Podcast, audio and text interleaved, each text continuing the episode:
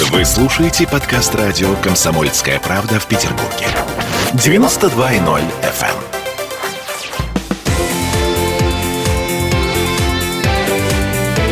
Картина недели. Вновь возвращаемся в эфир. Напомню, что в эфире радио «Комсомольская правда» Санкт-Петербург. И мы с Александром Сергеевичем Записоцким уже по сложившейся традиции подводим некоторые итоги уходящей недели. И вновь мы говорим о деньгах. Ну о чем еще говорить, если не о деньгах? К сожалению, Вообще в нашем о мире. женщинах О можно, женщинах о можно. детях Слушайте, можно. ну о женщинах, о детях мы успеем поговорить. А сейчас вот так получается, что во что бы ни, э, так сказать, всматриваешься, все равно деньги. Медианная зарплата вместо потребительской корзины. То есть власти меняют систему расчета БРОД, минимального э, размера оплаты труда, и отвязывают минималку от стоимости и продуктов товар. Да? Значит, это такой, что у нас получается, метод э, борьбы с бедностью, да? Или, или что? А где, где профсоюзы? То есть, то есть нет бедности, нет проблем. То есть, или как? Профсоюзы, конечно, на своем месте. Вот я совершенно не, э, не- совсем недавно обсуждал этот вопрос с профсоюзными лидерами страны, с людьми, которые непосредственно участвуют в выработке такой коллективной позиции профсоюзов. Э, Обсудили, а беседа закончилась словами. Профсоюзы относятся к этой инновации весьма и весьма настороженно. Вот А, буквально. э- это, э, собственно, такой эфемизм. Настороженно это эфемизм. Да. Дело в том, что что бы чиновники ни говорили, конечно, люди здравомыслящие понимают, что за этим стоит, я грубо скажу, Конечно. желание надуть. Ну, как всегда у нас. Вот, как всегда, с чинов... Нет, ну, есть и добросовестные чиновники, мы не будем всех мазать черной краской. Но вот до конца смысл этой манипуляции, он не то чтобы непонятен, а смысл он подозрителен, он внушает недоверие. И это совершенно естественно. Потому как э, даже предположить, что чиновники это замышляют, чтобы платить людям больше, это предположить невозможно. Вот. И поэтому профсоюзы сейчас, они стоят на такой позиции, что давайте сохраним две методики подсчета. Давайте оставим методику подсчета по потребительской корзине, и давайте посмотрим по медианной зарплате, и давайте посмотрим, как все это будет сочетаться. То есть, э, коррелирует ли оно между собой или нет? И как коррелирует. как коррелирует. да. А потом, может быть, лучше взять э, в каждом конкретном случае ту методику, которая дает выше зарплату трудящимся. А, это хорошая история. А что будет на самом деле? Что будет на самом деле? Ну, чиновники будут пытаться продавить свое. Профсоюзы, кстати, накопили очень большой и интересный опыт решать вопросы в нашей стране без э, прямых скандалов, драк с полицией.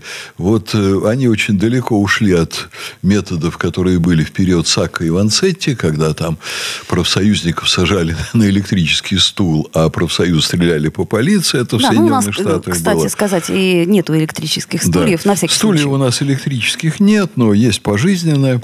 Вот. Но в любом случае профсоюзы стремятся э, максимально грамотно поработать в юридической сфере, в Государственной Думе, чтобы вообще до забастовок просто не доходило. Потому что забастовка – это крайняя форма, когда теряют все, люди не получают деньги или недостаточно получают, предприниматели не получают прибыли, страдает предприятие, страдает экономика. И я должен сказать, что в нашей стране профсоюзам очень многое удается.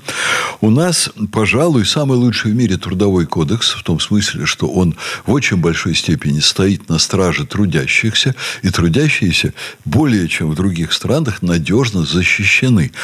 И, кстати, вот Путин всегда поддерживал на вот уже длительном очень историческом промежутке времени, когда что он вник в эти проблемы, это особенно вот началось в период, когда он был премьер-министром, когда он занимался экономикой непосредственно, он поддерживал позиции профсоюзов трудящиеся должны быть защищены.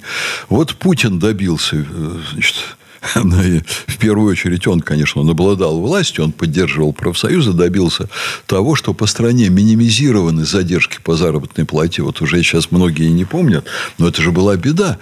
Понимаете, вот Ходорковский пресловутый по полгода не платил зарплату нефтяникам своим. Получая огромные прибыли, он крутил их деньги. Это было у олигархов очень модно.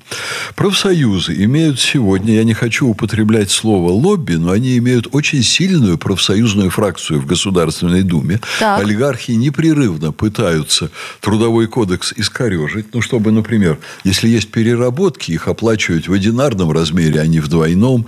То же самое, если выводишь выводишь людей на выходные, чтобы платить в одинарном размере, э, чтобы переложить максимум тягот на работников. Но профсоюзы через механизмы Государственной Думы уже много лет не позволяют олигархам испоганить трудовой кодекс, ну, развернуть его в свою сторону. Вот. И здесь вот э, эта идея МРОТа, вот, э, подъема его там, выше прожиточного минимума, это идея, которую профсоюзы очень долго отстаивали ну, не могу сказать, навязывали обществу, но они продвигали ее во властные структуры. В конце концов, их также поддержал Путин. Были приняты решения, которые, в общем-то, были весьма прогрессивными по этой части. А сейчас я думаю, что госчиновники пытаются тоже частично вот эту всю историю отыграть назад и уменьшить государственные выплаты, потому что государство оно вроде бы не является предпринимателем. То есть оно вот в вроде этом бы. смысле... А? Вроде бы, да. Да, оно не равно олигархам, оно не равно вот богачам, толстосумам и так далее, но оно является крупнейшим в стране работодателем. Если мы посмотрим, сколько людей занято в государственном секторе... То... Который, кстати сказать, больше всего защищен, насколько я понимаю. Ну, в общем, он защищен, потому что чиновники вынуждены, конечно, значительно более строго соблюдать закон, а предприниматели чуть меньше гоняет прокуратура, но они, предприниматели, чуть менее уязвимы, хотя их тоже гоняют. им, им вот, не дай бог, там, задержать заработную плату вплоть до уголовного дела. Это очень правильно. Вот. Но конечно, вот я лично вижу вот в этом возможность игр чиновников на все-таки сдерживание выплат трудящимся, что очень плохо для экономики. У нас людям не доплачивают.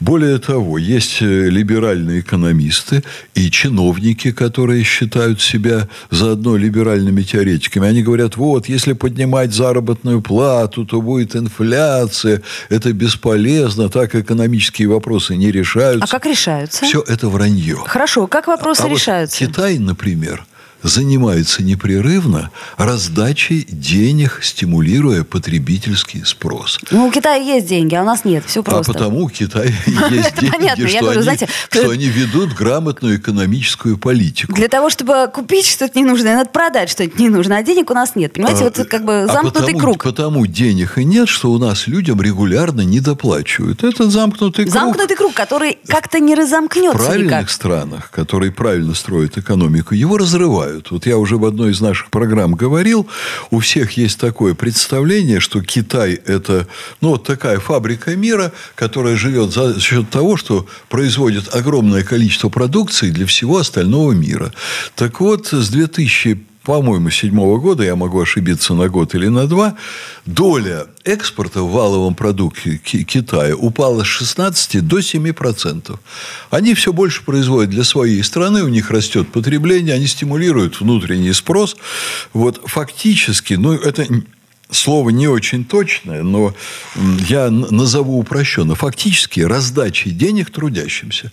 А что делают трудящиеся деньгами? Они идут в магазины и покупают для Конечно. своих семей все, что надо. И дальше этот круг а дальше, начинает да, работать. По Карлу Марксу товар, деньги, товар, стимулируется рынок, растет спрос. Спрос рождает да, предложение, а не наоборот. Да. Да. Вот. И э, это связанные просто вещи. Это вот действительно, вы говорите правильно, замкнутый круг. И, кстати, вот Мишустин сейчас это очень хорошо почувствовал.